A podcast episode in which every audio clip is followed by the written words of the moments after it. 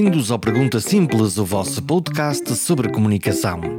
Hoje é dia de falarmos sobre a justiça, sobre como comunica a justiça connosco, o que nos diz e o que dela percebemos.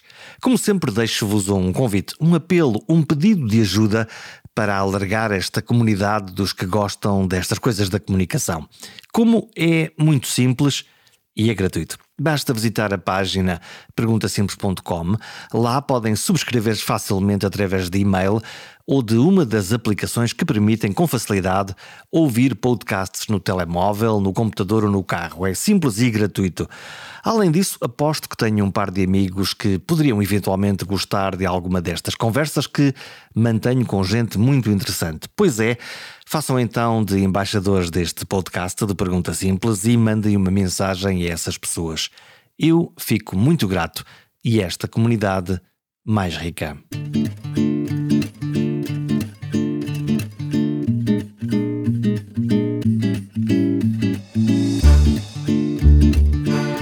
Quem entende uma sentença de um tribunal?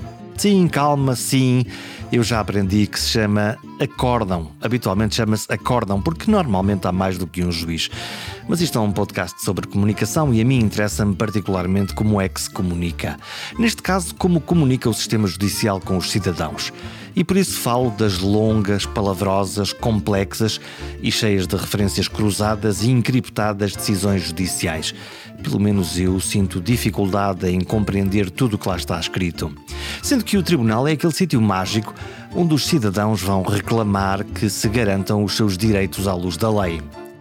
Mas não posso deixar de partilhar a minha própria experiência, a minha experiência pessoal, como testemunha num par de processos. Senti-me sempre pequenino, quase intimidado e profundamente desconfortável. Nem sei bem porquê. Seria a mise-en-scène? Seria o peso do formalismo do tribunal, da linguagem, das vestes, da luz, dos juízes que ocupam dois degraus acima de nós, do Ministério Público e advogados que estão um degrau acima e nós cá embaixo a muitos metros de distância de quem decide. Isto também é comunicação. E quis discutir o tema com Conceição Gomes, do Observatório da Justiça. Será que a nossa justiça é justa conosco, cidadãos? Em todos os sentidos da palavra justiça. Hum. Essa é uma, uma, uma pergunta, enfim, uh, que, que, que não, não pode ter uma resposta de sim ou não, não é? Certamente que há justiça que não é justa e há justiça que é justa, portanto, não, não, não é possível de sim ou não se olharmos de facto para os casos em concreto. Se olharmos de facto para a, a política de justiça, para a justiça no seu desempenho, na sua globalidade, também não é uma pergunta de sim ou não, quer dizer, há realmente uh, um, situações, uh, tribunais, há ações dos, dos atores que, que realmente enfim, uh, não são justas, se quisermos, do ponto de vista do respeito pelos direitos, numa, numa, perspectiva global, dos cidadãos, e estou aqui a falar dos direitos de acesso à justiça em tempo razoável, estou a falar dos direitos, o acesso aqui, numa perspectiva geral, que inclui, por exemplo, o tratamento digno no, nos tribunais, um, naturalmente, a uma qualidade e a uma eficiência nas decisões, e, portanto, há aqui eh, zonas uh, onde uh, temos ainda um longo caminho a percorrer. Há outros casos onde de facto as coisas não são assim uh, tão, tão, tão, tão graves, portanto, mas o, o, acima de tudo o que, o que é um, é, é um bocado avulso, um bocado casuístico. Quer dizer, quando nós estamos a dizer, de facto, que há, que há situações onde talvez a, a situação realmente, os casos não sejam assim ou, ou, tão, tão, tão graves, é porque não há ainda um padrão de qualidade um, que nós possamos, uh, enfim, dizer que realmente, do ponto de vista de padrão, em geral, eh, é tendencialmente justa neste sentido, não é? No, no, sentido da decisão em si mesma, estou a dizer no sentido, de facto, de, de um tratamento de cidadania, neste sentido, realmente nos tribunais. O que quer dizer que para nós, enquanto cidadãos, aqui o que está em causa aqui é a previsibilidade, é nós, eh, quando precisamos do sistema de saúde, pode tudo correr bem e, e as coisas funcionarem dentro dos prazos e respondendo às nossas necessidades, mas há casos pontuais onde as coisas não funcionam opinião, isto em termos de comunicação, uh, quer institucional por parte dos tribunais, quer para nós enquanto cidadãos, é uma coisa que nos levanta dúvidas. Lá está. Afinal, isto funciona, não funciona? Comparado com outros sistemas, estou a pensar, por exemplo, no sistema da saúde ou da educação, onde os portugueses são muito exigentes e muito vocais quando as coisas não correm tão bem. Eh, na justiça, eh, eh, aparentemente, os, os cidadãos, nós, somos um bocadinho menos exigentes, menos vocais, ou não percebemos muito bem o que é que está a acontecer e, portanto, mantemos um bocadinho afastados? Sim, por um lado, uh, de facto, o sistema de justiça é, é, realmente, do ponto de vista, digamos assim, cultural, talvez mais distante do que, do que a saúde na sua compreensão, quer dizer, ainda é uh, algo labiríntico, na sua linguagem, na sua estrutura. Uh, temos talvez a maioria dos cidadãos tenha alguma dificuldade em perceber qual é o papel do Ministério Público. Enfim, o juiz talvez e o advogado se compreenda, mas de facto outros atores uh, há aqui mais alguma dificuldade, embora penso que essa distância de compreensão se tenha vindo a esbater. Coisa diferente é uh, o conhecimento dos direitos, quer dizer, acho que as pessoas de facto compreendem e têm um bom conhecimento dos seus direitos em geral, o problema é depois do seu exercício. Há uma grande diferença entre entre eu saber que tenho um direito e eu depois ser capaz, ter a capacidade uh, de o exercer. Quer dizer, esta mobilização dos direitos é, é outra coisa e é diferente. Agora, uh, é, é, preciso também uh, termos em conta que a saúde, a educação são setores pelos quais enfim, quase 100% dos cidadãos alguma vez contactaram e passaram, não é? A justiça é diferente.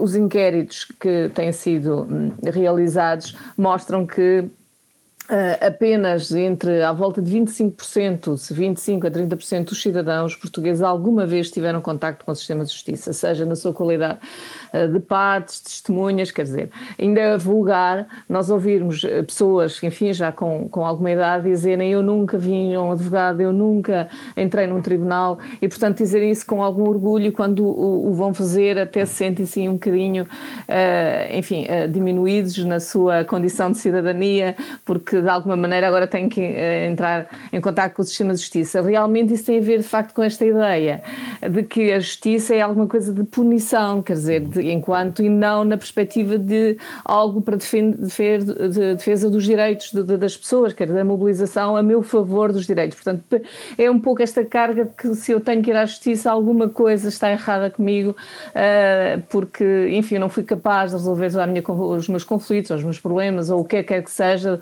fora dos tribunais, portanto, numa perspectiva negativa, não é? E, portanto, eu penso que tem a ver com isso, que realmente com esta ideia, uh, por um lado. Por outro lado, um, e isso é que eu penso que é, que é realmente eh, grave, esta ideia de que se que, que, está a fazer algum caminho de que uh, a justiça é, é tão lenta, está-se a tornar inacessível que não vale a pena, não é? Uh, e isso não valer a pena quando estamos a falar de facto de direitos, isso é grave, não é? Hum, li num artigo que publicou no Jornal Público hum, que eu gosto do título, que é Não podemos resolver os problemas da justiça limitando o acesso aos tribunais. A limitação é o quê? É o tempo? É a complexidade? É o custo? De que é que estamos a é falar? É de que, é, de que é que estava a falar? Mas é tudo isso, não é? Mas, sobretudo, uh, uh, os tribunais, ao mesmo tempo que a justiça se tornou mais socialmente mais próxima no sentido do seu entendimento mais próximo, porque realmente hoje na comunicação social, eh, vulgarmente, enfim, quase todos os dias, ou se não mesmo todos os dias, nós eh, ouvimos falar da justiça, portanto, casos da justiça, quer dizer, dos tribunais, e, o que não era assim há 20 anos atrás, quer dizer, isso tem a ver realmente com a privatização da comunicação social, eh, enfim, como sabe melhor do que eu, e portanto a justiça tornou-se, digamos assim, apetecível do ponto de vista da, da, da, mediático, não é? da comunicação social. E, portanto, uh, hoje isso tornou-se mais próximo. E, ao mesmo tempo que isso foi assim, a, a,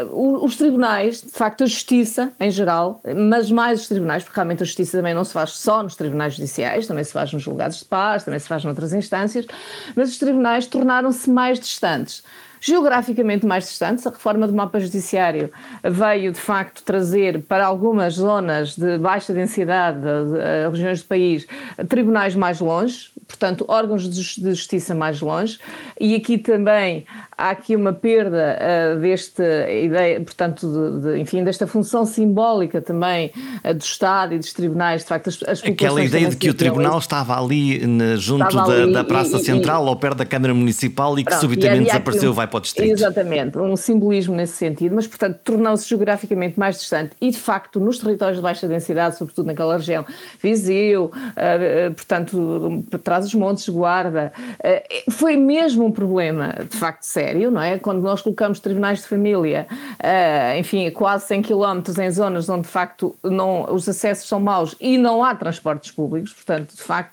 não tinham, as pessoas uh, têm, tinham dificuldade. Mas também uh, não se investiu nesta proximidade social no sentido de os tribunais se tornarem espaços de cidadania no atendimento das pessoas, na forma como os tribunais comunicam com os cidadãos, na linguagem, de facto, que continua a ser indecifrável. Uh, mesmo para juristas, uh, uh, se muitas das notificações que a pessoa recebe remete para o artigo do decreto-lei, enfim, e que depois desse decreto-lei vai para outro decreto-lei. E, portanto, eu acho que, quer dizer, a justiça assume-se como algo que de facto precisa de ser distante, recatado, para que ela seja, digamos assim, respeitada, não é? isso, de facto, é uma carga cultural, psicológica, uh, cultural, peço desculpa, sociológica de há muitos anos uh, e, que, e que não foi ultrapassada. Portanto, tu, o 25 de Abril trouxe aqui inovações em muitas áreas, mas de facto a justiça, uh, nesse ponto, não compreendeu ainda que a sua força tem a ver, de facto, com esta legitimidade social e a legitimidade social não é uma legitimidade formal, é uma legitimidade, de facto, de os cidadãos, digamos assim, um, sentirem-se, portanto, uh, refletidos na sua justiça, não é? E, portanto, depois há outra componente, outro fator de natureza económica, e esse sim, que, que de facto as políticas públicas facilmente poderiam, facilmente, enfim, mas realmente, eh, porque, digamos assim, as, as transformações culturais levam mais tempo, não é? Mas estas podem ser comedidas. E isso é realmente grave, não é? Hoje, de facto, o acesso aos tribunais do ponto de vista económico, porque as custas judiciais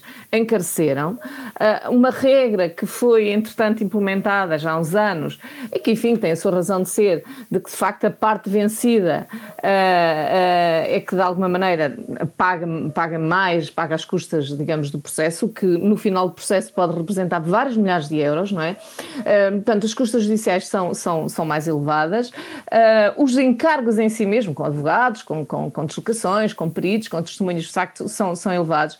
E, portanto, hoje uma grande maioria, de facto, dos cidadãos portugueses, se quiser, eh, enfim, propor uma ação em tribunal para defesa de um seu direito, tem que realmente fazer contas e pensar se tem condições económicas para fazer. Porque, de facto, o aumento das custas judiciárias com restrições do apoio judiciário, porque eh, depois as regras de acesso ao apoio judiciário quer na modalidade eh, de não pagamento de custas, quer de, enfim, de nomeação de advogado, são muito restritas. Portanto, só mesmo quem, enfim, quase uh, for indigente é que tem acesso. Portanto, tornou de facto este acesso aos tribunais por parte dos cidadãos economicamente muito, muito difícil. O que e, portanto, quer dizer então... que podemos ter aqui uma justiça para ricos e para pobres, porque alguém da classe média, se tiver um processo judicial que acha que quer fazer valer um seu direito, mas cujo risco risco, no fundo, é se não ganhar, tem que pagar milhares de euros. Provavelmente aquilo que vai fazer é evitar o tribunal para exatamente para evitar esse risco. Não, quer dizer, independentemente de mesmo que se ganhar e se tiver mesmo muito direito, a mobilização em si mesma é cara, não é? Porque as pessoas têm que ir pagando, não é? Têm cara, pagar, cara é o quê? O, que, o, que, o que é que pode custar num processo, enfim, num processo normal em tribunal, fora as custas com, com os advogados? O tribunal, ele próprio, pode custar quanto? Olha, eu não, nem sim, não tenho aqui as contas para lhe fazer, mas, mas por exemplo, num, numa ação, uh, porque depois, pronto, isto também tem valor, valor da ação, não é? Portanto, há regras uh, que um determinado, enfim, uh, um determinado, por exemplo, um, uma ação sobre um ou que tenha o objeto seja a disputa sobre um bem imobiliário, não é? Portanto, isso tem a ver com o valor do bem em si mesmo. Mas não há uma uh, calculadora, ou existe uma calculadora, se eu quiser fazer umas contas ou não, ou, não, ou, ou nós é vamos outra, ao tribunal olha, é e depois logo se vê. Não, mas isso é outra dificuldade, porque não há uma, uma clareza ainda muito, mas, mas sim, há regras, portanto é, é possível fazer essa, essa, essa previsão, não é? Mas uh, numa, numa ação, uh, enfim, acima de 50 mil euros, ou portanto logo à partida tem que se pagar logo umas centenas de, de euros uh, de, de, custas, acho que são 800 e tal, não tenho bem a certeza, mas portanto logo no início, não é? E depois por aí fora, mas por exemplo, se tiver peritos para avaliarem o imóvel, é mais os encargos, portanto facilmente se atingem os vários milhares de euros, facilmente, não é? Mas isso é outra, outra dificuldade. Portanto, há regras, mas há boa maneira portuguesa, como nós de facto fazemos alterações sobre alterações sobre alterações, não é? Qualquer código, qualquer legislação rapidamente fica com várias alterações. Portanto, às vezes torna-se um bocadinho labiríntico, não é? Que é preciso andar à procura de facto do que é que foi alterado. Portanto, eh, eh, não há uma clareza, digamos assim, eh, imediata, embora haja de facto regras e haja uma tabela, mas é preciso uh, aqui algum esforço para, não é intuitivo para o cidadão, não é no, geral, não é? Quando um cidadão recebe uma carta registada do tribunal, venha cá como testemunha. Uh, a minha primeira sensação quando, quando fui ao tribunal, lá está como testemunha, portanto, não tendo feito nada de errado na minha, na minha ótica, de facto assim aconteceu Aquilo é um exercício intimidante mesmo para alguém que está, enfim, à vontade no espaço público. Está lá o juiz lá em cima, está o Ministério Público, está, há uma, há uma mise-en-scène ali que não é propriamente muito acolhedora para, para um cidadão que vai ajudar a fazer justiça. Imagina todos os outros, incluindo aquele que está acusado naquele processo não é friendly de todo, não é? Eh, eu, eu tenho um. De facto, não é um espaço amigável eh, para o cidadão. Já há uns anos muito largos, já, enfim, há mais de 10 anos seguramente, porque, porque estes dois anos da pandemia levaram-nos também a uma, uma ideia geral. De facto, parece que se apagou entre nós e, e, e, portanto, esquecemos às vezes de somar estes dois anos. Mas já há uns, uns anos largos, eh, eu, nós, eh, por, por, por trabalho, portanto, eh, por alguns trabalhos de investigação, temos alguma relação próxima com a Universidade do Utrecht na, na Holanda e eu estava lá nessa altura e havia, digamos assim, a abertura do ano judicial, enfim, algo equivalente à nossa abertura do ano judicial lá na, naqueles, naqueles tribunais. E havia uma cerimónia e eu estava com, com colegas e fui convidada também para isso. E visitei o tribunal e depois já também o fiz no âmbito de um, de um, de um projeto de investigação que estávamos a, a desenvolver. Uh, e alguns tribunais. E, e, aquilo que de facto me chamou mais a atenção eram os espaços acolhedores para receber os cidadãos. Uh, que, desde sofás, desde cadeiras, desde, enfim, os espaços para as pessoas colocarem os seus uh, casacos. Porque, Aqui esperamos é, no é, corredor corredor do tribunal à espera é um que nos chamem. Frio, de facto, com, com, com plantas, que, e isso vi-se em vários tribunais, porque realmente é impensável as pessoas ficarem ali de pé e terem esses espaços. De facto, nós não nos preocupámos com isso. Eu lembro-me quando visitei o Palácio de Sintra há uns anos já largos, logo depois da sua construção, aquilo era impressionante porque tínhamos corredores, espaços enormes, olhos enormes, quase sem, sem cadeiras, sem, sem, sem bancos para as pessoas se sentarem.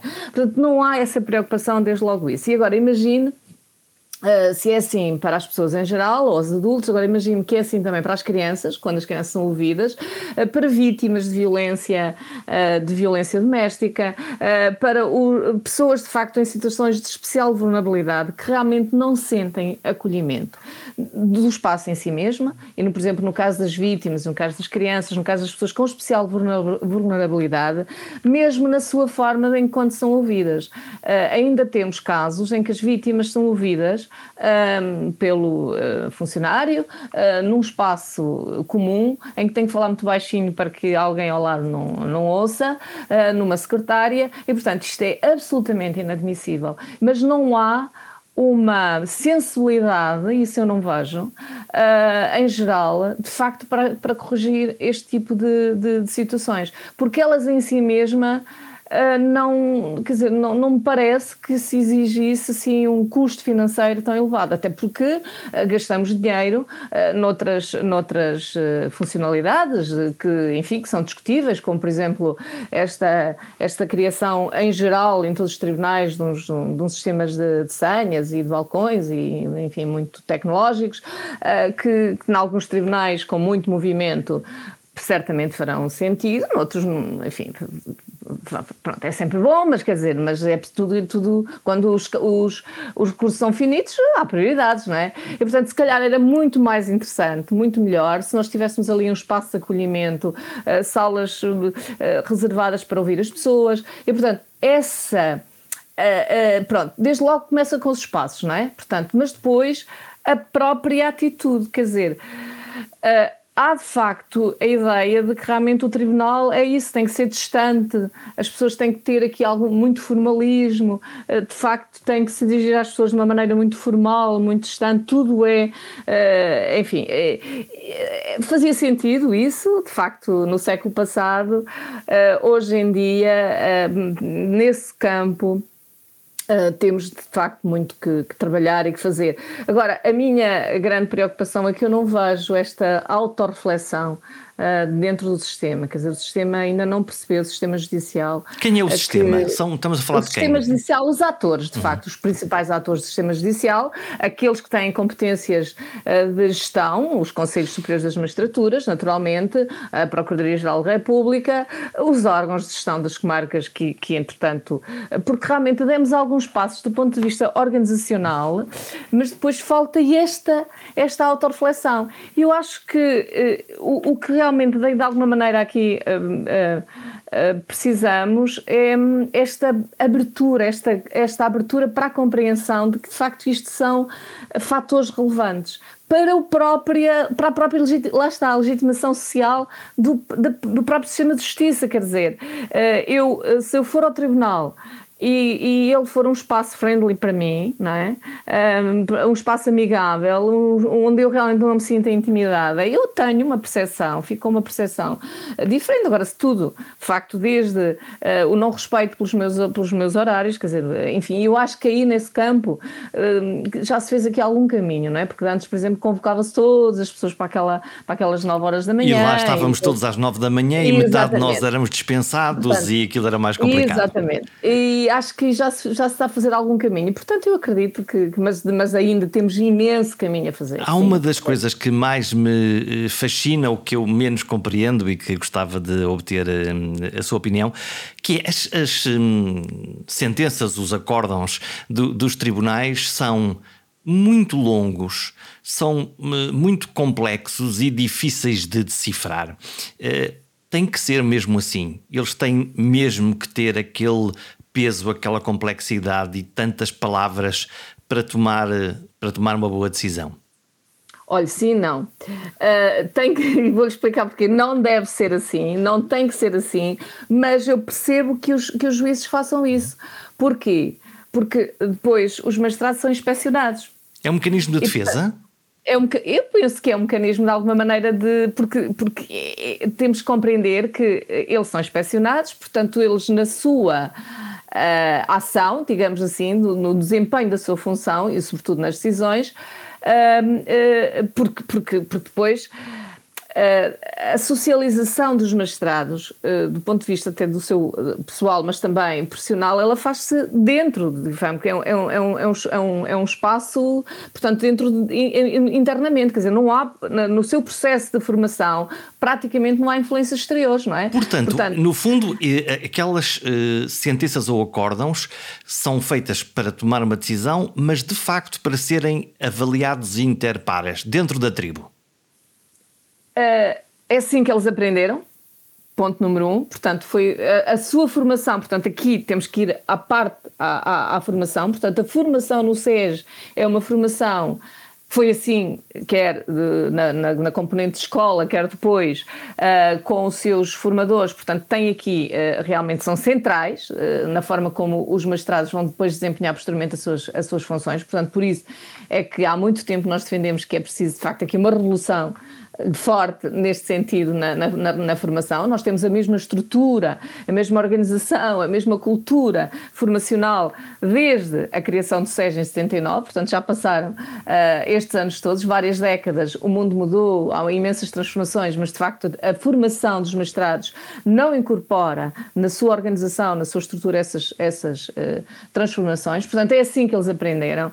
E depois as inspeções provavelmente é isto que, que, que, avaliam, não é? E, portanto, eu percebo do ponto de vista dos magistrados, portanto, eles, eles realmente querem, vão fazer esta fundamentação e depois uh, o copy-paste uh, das tecnologias veio ajudar a essa, portanto, é muito fácil. Portanto, os, os, os advogados, os cidadãos não, porque não, mas o que é que fazem? Passam aquelas folhas todas, portanto, aquilo ninguém liga e depois vão tiram, lá para a parte Tiram final, a palha do discurso e vão à substância vão daquilo que é importante. O dispositivo, né, que é a parte final, em que de facto percebem realmente a parte final. Evidentemente que isso uh, deve ser alterado, embora eu não me pareça que isso ocupe muito tempo aos mestrados, porque, uh, enfim, aquelas fundamentações muito daquelas daquelas fundamentações do ponto de vista teórico. Já estão pré-feitas. Uh, aquilo já estão, já, já, já está aquilo assim mais ou menos. Portanto, no fundo, são justificações para a decisão de, de que, que o magistrado tomou. Mas do ponto de vista da inteligibilidade do cidadão, é? o cidadão houve, houve, uma, houve, uma, decisão de um juiz e, é. e diz: Ok, digam-me lá uh, o que é que vai acontecer, esta pessoa vai ser presa ou não vai, ou vai ser uhum. multada ou não vai ser multada, porquê? Qual é a boa razão para isso? Ok, e depois justificar com as claro. leis, e isso provavelmente Porque depois, é se reparar, o próprio dispositivo, digamos assim, da decisão, que é a decisão em si mesma, não é? Que é que interessa, ela depois não é explicativa, não é?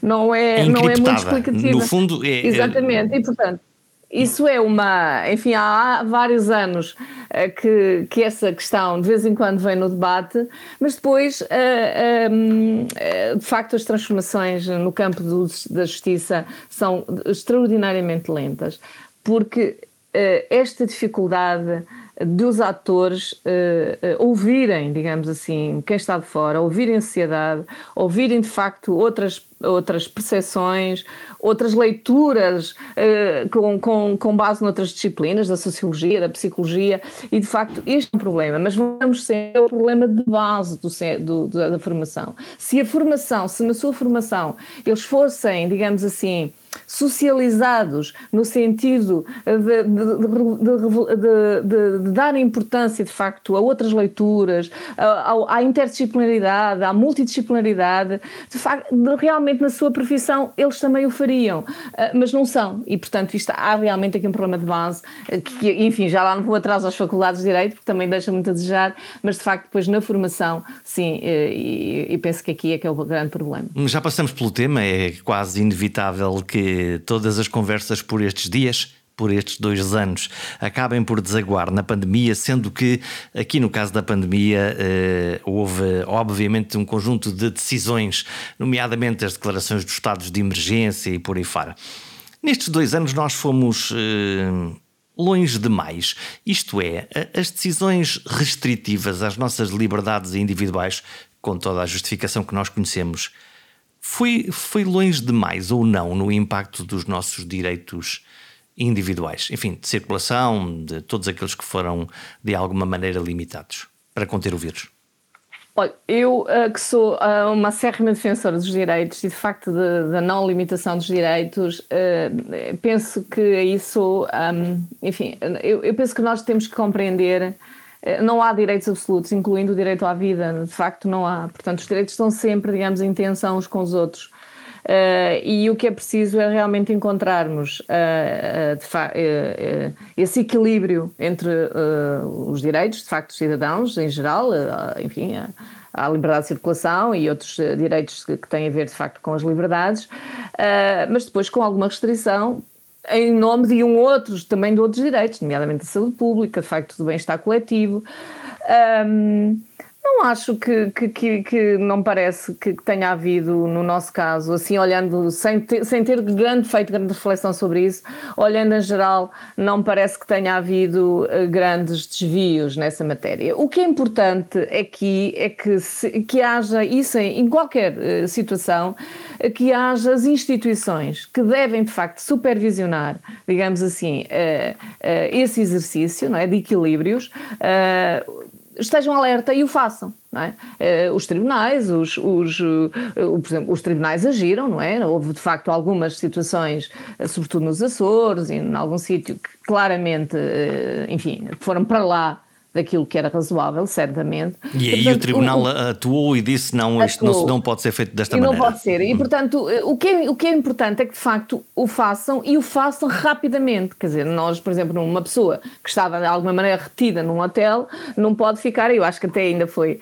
se calhar, já não me recordo muito bem, mas ainda foi tempo demais. Uh, o que é preciso é agir rapidamente. Portanto, que o façam de uma maneira rápida, de facto, nessa matéria. Uh, porque, que, enfim, uh, é, é preciso sempre fazer esse equilíbrio, né? Estávamos, de facto, num, num quadro pandémico, ainda por cima, sem saber qual era bem as características deste vírus, os seus, os seus impactos, as suas consequências, não parece que tenha sido, com exceção de, um, de alguns casos, não é? Estou-me a lembrar desses casos, estou-me a lembrar, de facto, de, daqueles confinamentos das, das comunidades ciganas, estou-me a lembrar, de facto, de algumas situações em que houve uma clara transgressão para lá desse limite, portanto, um desequilíbrio uh, contra os direitos. Um, e, e, mas aí, de facto, o que nós temos que, que, que atuar é que ter as, as, as, instâncias, nomeadamente o Ministério Público, por exemplo, não, não me parece que seja necessário os próprios cidadãos se mobilizarem, o Ministério Público deve atuar, portanto, o que nós devemos exigir é que as instituições que devem atuar na defesa da legalidade o façam e o façam num, num espaço uh, uh, rápido, imediato, no sentido de facto que os cidadãos sejam prejudicados.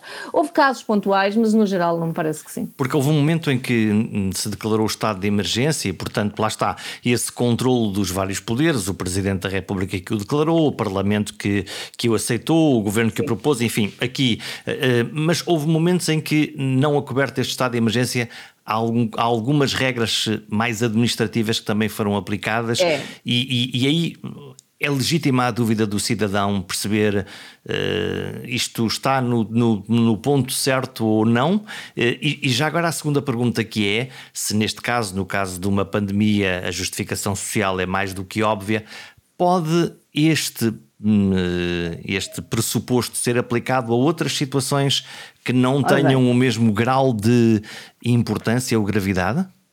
Ora bem, aí é que eu queria chegar logo a seguir. É que nós, portanto, depois não, não fazemos uma coisa que realmente devemos fazer, que é refletir sobre o que é que aconteceu e, de facto, corrigir o que é que aconteceu e o corrigi-lo, de facto, no quadro constitucional, no quadro de Estado de Direito e não no atropelo dos direitos.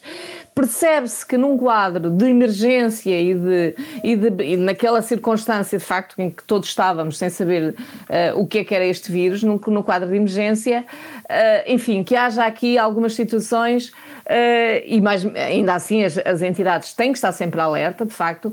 Agora, no, a seguir, tem que se olhar, de facto, se nós temos quadros jurídicos robustos, se não temos, se as instituições de facto são ou não, porque lá está, de facto estávamos numa situação pandémica, mas, eh, enfim, eh, se for por outra razão, não é? Se tivermos de facto aqui uma situação como, por exemplo, se está a, a, de alguma maneira a viver na Hungria, em que de alguma maneira se, se decretam restrições porque há uma guerra na Ucrânia.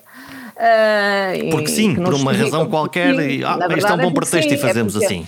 Há uma guerra na Ucrânia e, portanto, isso é que é perigoso, não é? Muito perigoso. E, portanto, nós temos que ver a robustez do nosso quadro jurídico e, além do mais, e acima de tudo, por, é a robustez também das instituições que tem que proteger, que tem que aplicar e proteger, porque é outro, é, é, é, realmente uma grande falha, quer dizer, muitas vezes nós temos de facto um quadro jurídico robustos, uh, inclusivos, uh, cidad de, enfim, democráticos, de facto, uh, em que de, com um grande, digamos assim, valor de cidadania, mas depois, peço desculpa, depois a sua aplicação, a sua execução, a sua proteção é de enormes falhas.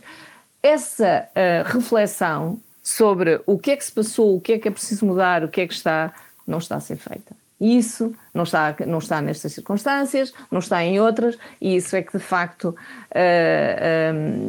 uh, está, está, está, está a falhar. Mas a falha é do poder político, sem dúvida, não, num primeiro momento mas também é de nós, das organizações da sociedade civil. Que não estamos uh, a exigir que as coisas funcionem. Não, não colocamos no, enfim, no debate e não fazemos uma pressão nesse sentido. As organizações, as universidades, os nossos, as instituições académicas, como nós, de facto, temos aqui uma obrigação uh, que, que, também falhamos. Quer dizer, eu acho que uh, há essa, essa falha coletiva em geral. Ainda não se conhecem muitos detalhes eh, sobre a nova lei de saúde pública que, vai, eh, que vai agora, que, que, o Presidente da República já anunciou que vai enviar para o Tribunal Constitucional para uma fiscalização preventiva. E eu, a primeira coisa que se me ocorreu nisto é: bom, se a lei é nova e se a está a fazer, não é suposto que a lei já saia direitinha para que o Tribunal Constitucional não levante dúvidas? Ou este é um terreno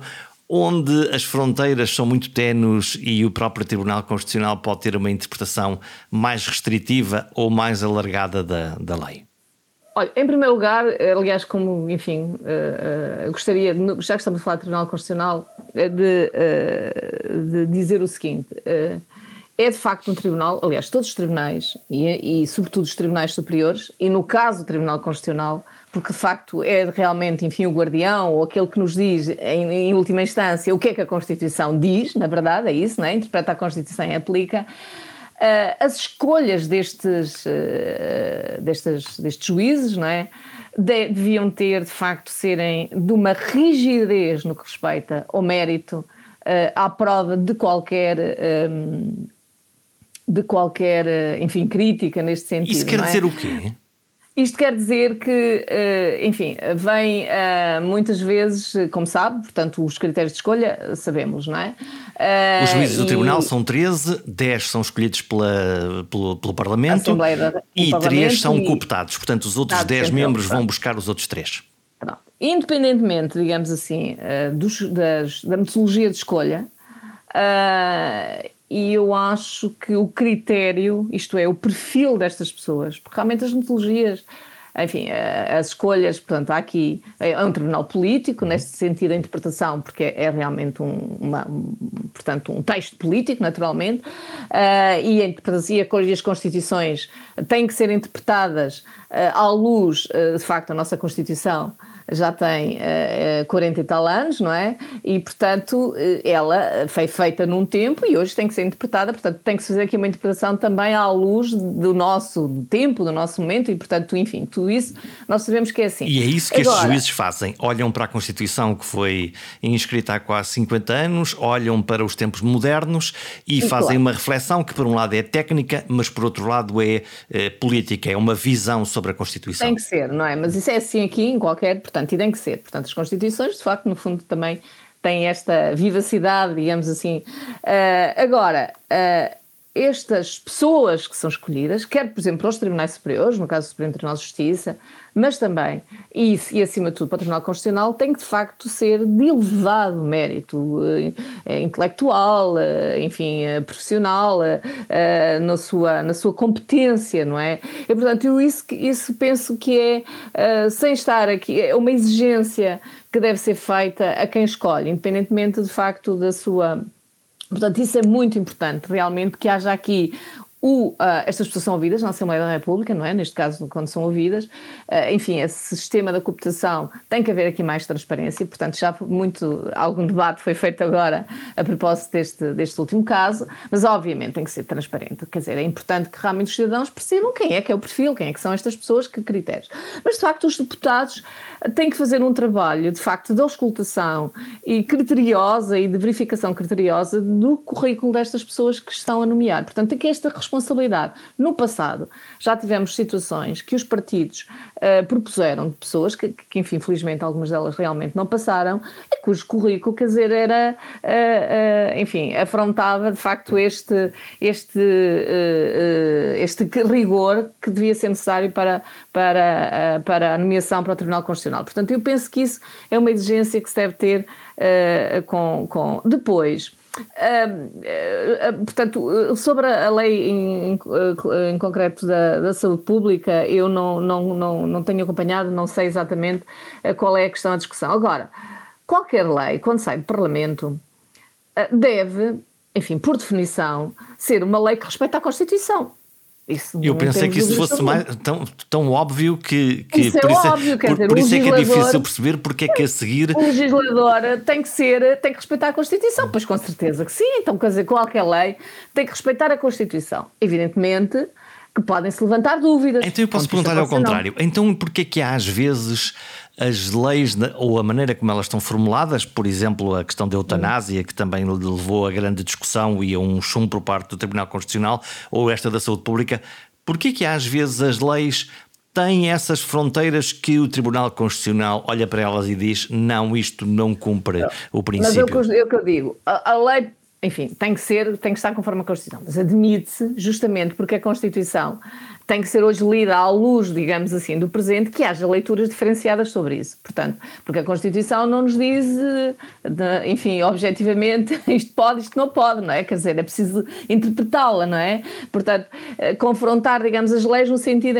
E estas interpretações, de facto, podem ser divergentes. Isso é assim também em todo lado e não há mal nenhum nessas, nessas matérias. E é, e é normal que o Presidente da República tenha dúvidas, porque ele é que promulga a lei. Portanto, nós, como sabe, temos alguns sistemas aqui de peso e contrapesos e de seguranças, no sentido que o Parlamento legisla, mas depois o Presidente da República tem promulgado.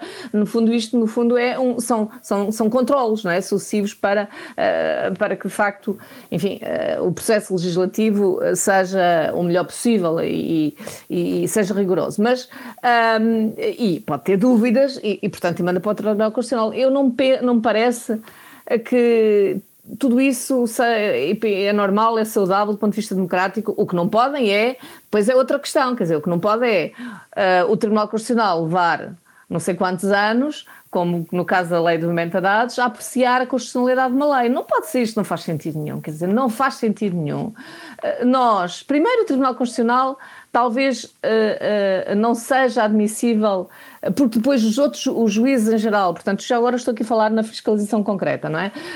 Uh, os tribunais em geral apreciam a constitucionalidade das normas têm que, e têm que o fazer, não podem aplicar uma norma que considerem constitucional. Portanto, o juiz, enfim, deve-se considerar até que ponto deve haver tantos recursos para o Tribunal Constitucional. Portanto, isso é, é, uma, é um debate que deve ser feito, e, e porque, porque, enfim, já há recursos depois para o Supremo e por aí fora. Agora, o que é que se passa? Quer dizer, porquê é que o Tribunal demora tanto, tanto tempo? Neste caso, a lei de metadados demorou dois anos. Portanto, é, é, é dois anos ver, para conseguir dizer, avaliar. Não pode ser. Então, Portanto, e o impacto é disto? Eu, eu lembro-me de uh, uh, ouvir em declarações públicas dizer ninguém se pode mostrar surpreendido pelo facto do Tribunal Constitucional ter chumbado uh, esta lei dos, dos, meta, dos metadados. São duas coisas diferentes. Então. No, caso da lei de meta, no caso da lei de metadados, nós já tínhamos. Nós temos a jurisprudência do Tribunal de Justiça da União Europeia que desde 2014 vem interpretando, digamos, à luz de, da Carta dos Direitos Fundamentais e de outros, eh, no sentido de dizer Portanto, tínhamos um aviso. Leis, tínhamos um aviso. As leis, digamos assim, uh, em vigor, não era só no nosso país, mas em outros países, de facto, não estavam a respeitar os direitos fundamentais dos cidadãos. Ponto. E então, e era preciso revê-las. Isso, nós... isso presumo que seja uma condição praticamente imediata, quase diria automática, para, para uh, ir lá e mudar a lei era uma, era, era uma, uma situação que nos devia obrigar a, a, olhar, portanto, o legislador, o Parlamento, o, o, Governo, e depois isto é uma lei do Parlamento também, o Parlamento não pode dizer que a culpa é só do Governo, naturalmente, uh, e, portanto, o legislador deveria, de facto, olhar para esta lei e, e abrir aqui um, debate e uma, e, uma, e, uma, e uma revisão, de facto, da lei. Já agora, em, em, concreto, para as pessoas que nos estão a, a escutar, um, eh, os metadados são, não são as nossas chamadas telefónicas ou os nossos SMS ou os nossos WhatsApps, mas são dados de geolocalização, quando fizemos uma chamada, para quem fizemos, quem é que nos ligou. E estes dados são usados depois na investigação criminal para, eh, enfim, para descobrir eh, casos que estão, que estão em, em investigação.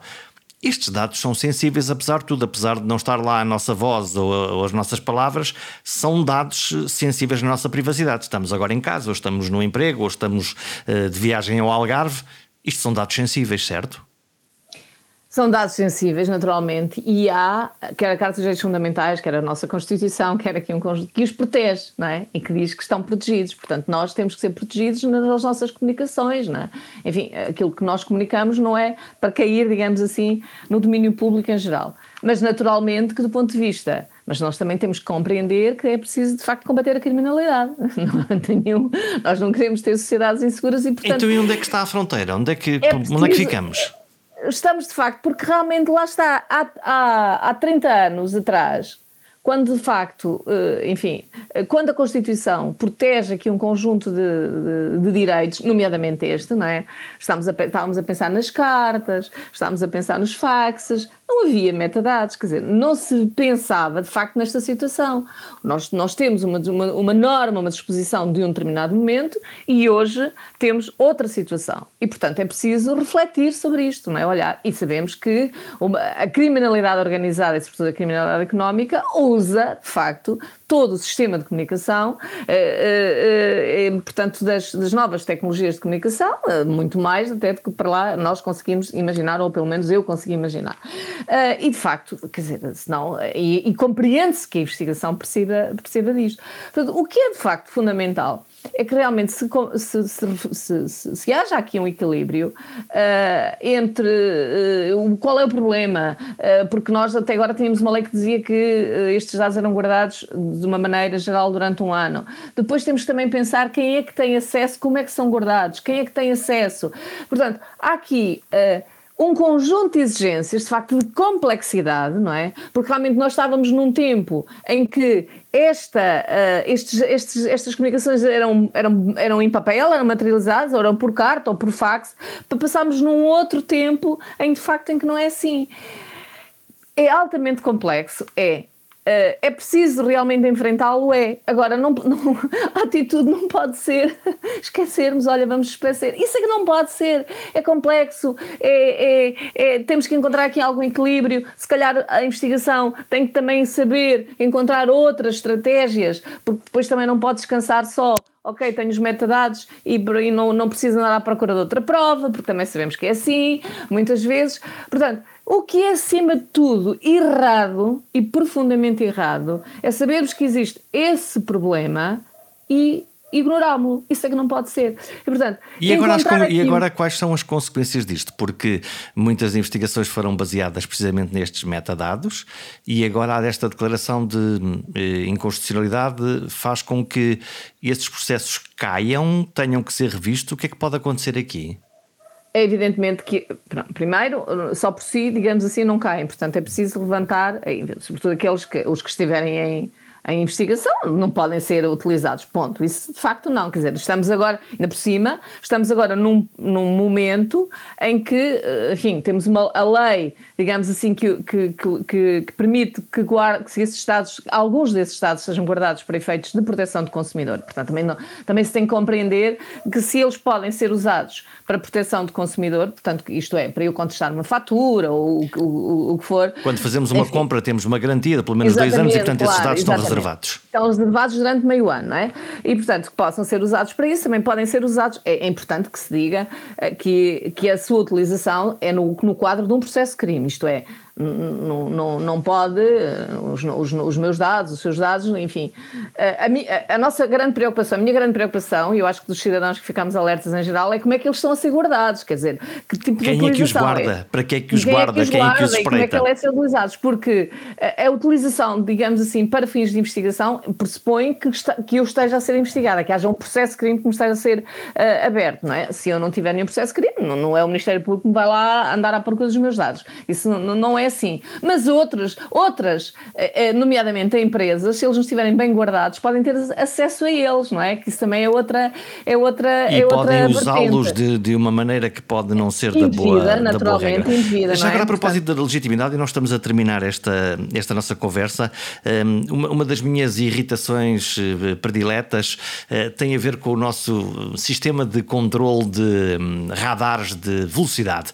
Agora estão há muitos ativos na cidade de uh, Lisboa. Gostava muito de ouvir, de ouvir a sua opinião num, num sistema que controla uma coisa que em que todos acreditamos, a segurança rodoviária, e, portanto, faz todo sentido que haja um sistema de controle, mas o mesmo sistema hum, é usado também para, enfim, plantar radares na descida a 60 km por hora, onde todos nós vamos ser apanhados por razões orçamentais e não por razões de segurança rodoviária.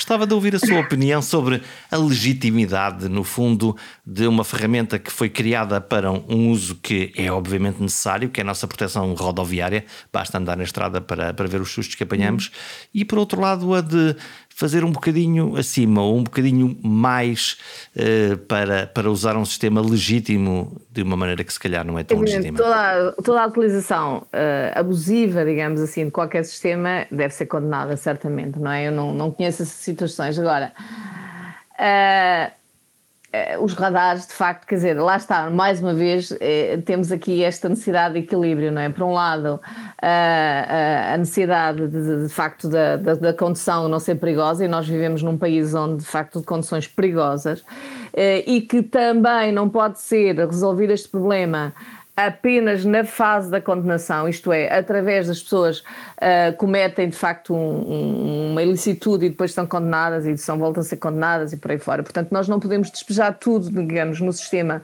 na perspectiva da condenação, até porque depois temos aqui situações, até do ponto de vista social, graves, no sentido que temos pessoas na cadeia e, e não são tão poucas assim, a cumprirem penas de prisão uh, porque são condenadas depois em multa uh, que não, não podem pagar, portanto não têm condições económicas e depois vão uh, parar à prisão eh, por causa de, dessas infrações rodoviárias. Crimes menores uh, ou pelo menos repetidos e que as pessoas depois não conseguem pagar as suas multas acabam numa prisão verdadeira? Evidentemente, não conhece essa situação.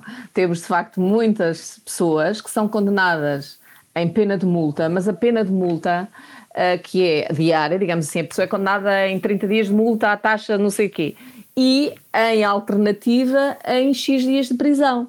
Porque se não pagar a multa, fica para a prisão. E muitas pessoas não pagam a multa e não têm como ir para a prisão. Mas isto, aliás, em estudos que nós fizemos, estamos fartíssimos de chamar a atenção para isto. E de facto, e isto são muitas pessoas mesmo, não é? Que não têm condições de pagar. Às vezes são os próprios guardas que se cotizam, porque às vezes estamos a falar de, de, de de quantias que não são assim muito elevadas e que se condoem de tal maneira daquele cidadão ou daquela cidadã, enfim, muitas vezes uh, senhor, mulheres que chegam para cumprir uma, uma pena de prisão de seis meses, de, de, de curta duração, uh, porque não pagaram as multas a que foram condenadas e, e, uh, e, às vezes eles se cotizam e as pessoas não, não, não ficam na prisão. Portanto, isto é realmente uma realidade que existe. Uh, sobretudo nas condições, e que acontece muito nas condições sob o efeito do álcool, as condições sem carta de condução. Há muitas situações de pessoas que, uh, que, que, que, até fazem feiras e, enfim, e outras atividades que precisam da, condução, da carta de condução, mas porque não têm um, ou não têm escolaridade uh, necessária ou, ou, enfim, não são capazes de tirar a carta porque uh, não conseguem, sobretudo, o grande problema deles é no código, não é? E, portanto, tem que haver aqui eh, lá está, devia haver respostas, uh, quer, enfim, uh, que, é, que é de facilidade do ponto de vista de, de, das pessoas terem acesso à, à, carta de condução com outras formas, de, de fazerem exames orais e, e, outro tipo de. justamente para que não caiam nisto, mas, mas no caso do álcool, evidentemente que já estão, as pessoas são apanhadas uma, duas, três, se eles têm um problema de alcoolismo naturalmente. E se não se trata o alcoolismo. Vão continuar a ser apanhados. Se nós não claro. temos projetos para tratar o alcoolismo, vão ser continuados a ser apanhados e depois vão, acabam por, por, por, por ir para a cadeia que também não resolve problema nenhum. Portanto, e isto é um problema social, portanto, é transferir o sistema penal um problema social Portanto, e, e, não podemos ir só para a condenação. Portanto, a prevenção, seja nessa matéria, seja, olha, seja no caso da corrupção, é, e é, é, fundamental, de facto, a prevenção. Portanto, nós temos realmente que compreender estes equilíbrios que é necessário fazer. A utilização abusiva deles, eu percebo como está a dizer, não é? Uh, que é sempre, uh, muitas vezes, uh, mas a verdade é que a pessoa, se calhar, ia em excesso de velocidade. Claro. E, portanto... Sim, claro, obviamente. não me parece que, que, que eu acho que, enfim, a televisão abusiva é sempre condenável, mas a verdade é que as pessoas estão em excesso de velocidade. As fronteiras da lei são formalmente claras, mas a sua interpretação depende e muito das pessoas e das suas convicções e olhares distintos. Tudo depende da função social e do contexto. A justiça tem uma tarefa por isso difícil. Tem de decidir entre o devido e o dano, entre o direito e o dever. Mas como tantas vezes acontece em sistemas complexos, o cidadão é mais objeto do que beneficiário ou ator. Cabem poucas perguntas com muitas respostas codificadas. Nestes momentos penso sempre num livro de um escritor, o escritor Franz Kafka, e o livro chama-se O Processo. Nele, um personagem, Joseph K., é acusado num longo e incompreensível processo por um crime não especificado. É uma boa leitura que aconselho para refletir sobre o tema da justiça e do seu relacionamento com o cidadão. Mas isso é coisa da fantasia dos livros, porque na vida real, claro que isso nunca acontece. Até para a semana.